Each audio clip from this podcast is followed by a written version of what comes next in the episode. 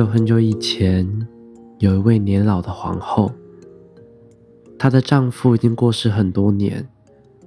老皇后有一个非常美丽的女儿，从小就跟皇后两个人在皇宫里生活。女儿长大以后，将会被许配一个在遥远王国的王子。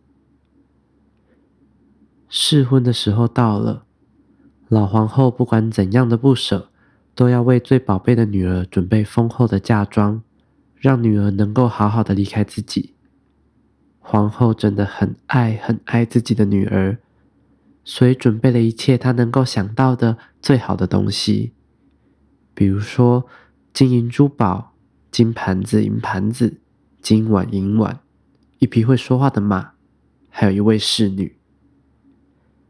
在出发的时候，皇后舍不得女儿，于是他拿了一把刀，在女儿前面把手指头刺破，在白色的手帕上滴了三滴血。他跟女儿说：“这个手帕是我给你的护身符，在路上你会很安全的。”女儿很悲伤的向母亲道别，跟侍女一起上路。公主骑在白马上骑了一段路，公主觉得渴了，他对侍女说：“去把我的金碗拿出来，帮我倒一杯水，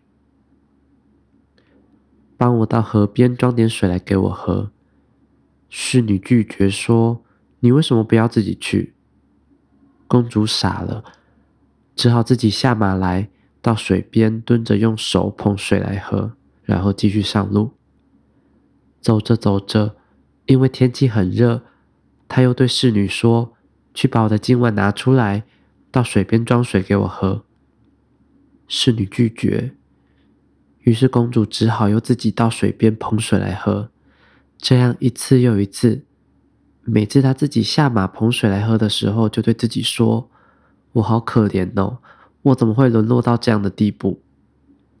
每次当她这样说的时候，怀里手帕的三滴血就会说：“如果你妈妈知道你这个样子，她一定心都碎了。”每次都是这样，可是又没有办法。善良的人就是会被欺负啊！公主变得越来越沮丧了。有一次，当她到河边喝水的时候，那条手帕就从她怀里掉下来，公主也没有发现。但是远远坐在马上的侍女看见了，她知道机会到了，于是她对公主说：“现在我们来交换，现在换我说了算。”公主没有办法对抗这样的事情，于是他们换了马，交换了衣服。侍女要公主对天发誓，这件事情不能跟任何活着的人说。否则，她现在就要杀死公主。公主没有办法，只好答应侍女。于是，公主骑着破马，穿着侍女的衣服，而侍女骑着骏马，穿着公主漂亮的衣服，一路前进。终于，他们来到了皇宫大院。王子看到了公主，马上冲过去欢迎穿着美丽衣服的侍女，把他们带到了皇宫。假公主住进了皇宫内院，而真正的公主被送到了后面的院子里去，因为她被当成一个佣人。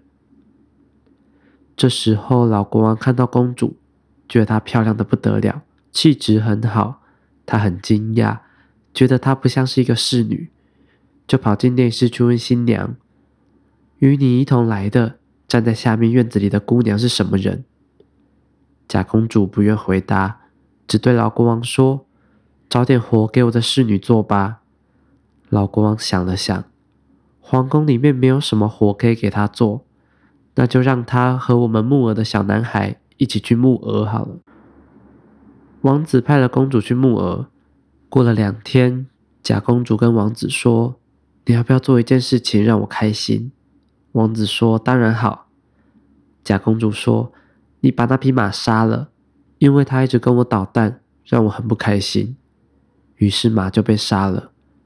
公主听到以后哭得很伤心，因为那是妈妈送给她的一匹神马。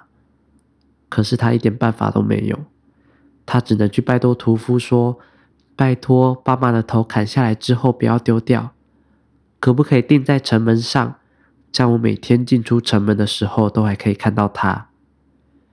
因为收了贿赂，屠夫就答应了，把马头砍下来之后，就钉在城门上。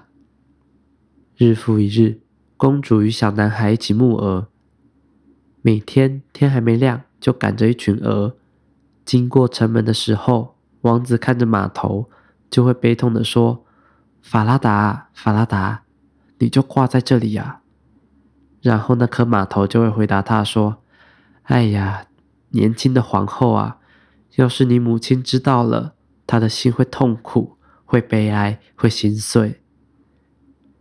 他们赶着鹅群走出城去。当他们来到牧草地的时候，鹅就会在旁边吃草。公主就会把绑住头发的铜巾解开来，她波浪一般卷曲的头发就留了下来。她的头发都是纯银的。小男孩从来没有看过这么漂亮的头发。便跑上前，想要去拔几根下来。于是公主喊道：“轻柔的风啊，听我说，吹走小男孩的帽子，让他去追赶自己的帽子，直到我银色的头发都梳完，盘卷整齐。”他的话音刚落，真的吹来了一阵风，真的吹来了一阵风。这阵风真大，一下子就把小男孩的帽子给吹走。等他找到帽子回来的时候，公主已经把头发梳完，盘卷的整整齐齐，他再也拔不到她的头发了。小男孩非常气恼，绷着脸，始终不跟他讲话。两人就这样看着鹅群，一直到傍晚天黑，才赶着他们回去。回去经过城门的时候，王子看着码头，还是会悲痛的说。法拉达，法拉达，你就挂在这里呀。然后那个码头就会回答说：“哎呀，年轻的皇后啊，要是你母亲知道了，她的心会痛苦，会悲哀，会心碎。”就这样一天两次都会有这样的对话。第二天，同样的事情发生了，小男孩又想要拔公主的头发，于是风又吹了起来。小男孩要去追赶帽子，等到他回来的时候，公主的头发又已经绑好了。就这样，小男孩都碰不到公主漂亮的头发。于是，小男孩跑去跟老国王说：“我不要跟他一起木偶了。”老国王问说：“为什么？”小王子回答说：“因为他整天什么事都不做，就只是戏弄我。”国王要少年把一切的经历都告诉他。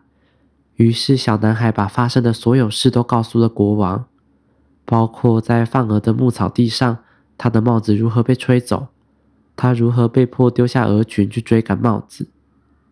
老国王要他第二天还是和往常一样，和他一起去牧鹅。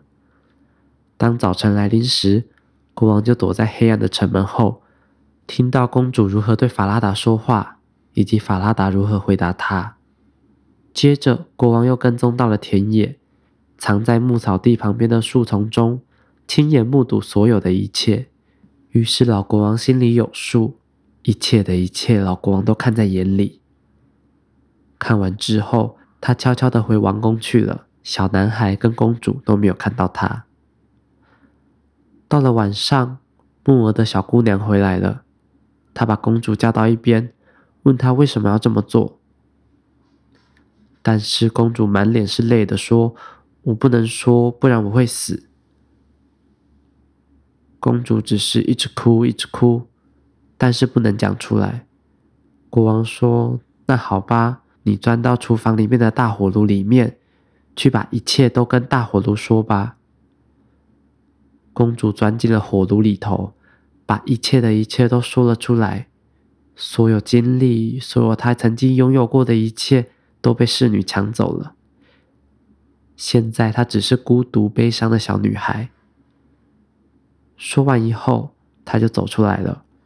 老国王听到一切，就对她说：“原来你才是真正的公主。”老国王命令给她换上了王室礼服，梳妆打扮之后，老国王惊奇的盯着她看了好一会儿。